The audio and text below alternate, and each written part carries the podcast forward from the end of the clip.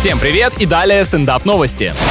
Великобритания ограничит рекламу вредной еды в телевизоре и интернете. Так предлагают бороться с распространением ожирения. Вы еще за хранение ожирения внутри своего тела людей преследовать начните. Это, кстати, мне кажется, даже эффективнее будет. Кроме того, английское правительство уже разрабатывает систему вознаграждения за ведение здорового образа жизни. Официальная государственная награда за то, что ты хорошенький. Я бы хотел себе такую медальку, чтобы хвастаться перед друзьями.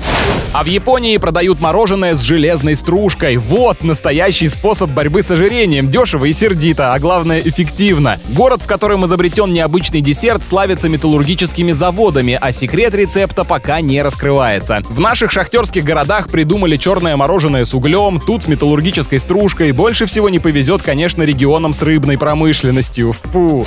С вами был Андрей Фролов. Больше новостей на energyfm.ru.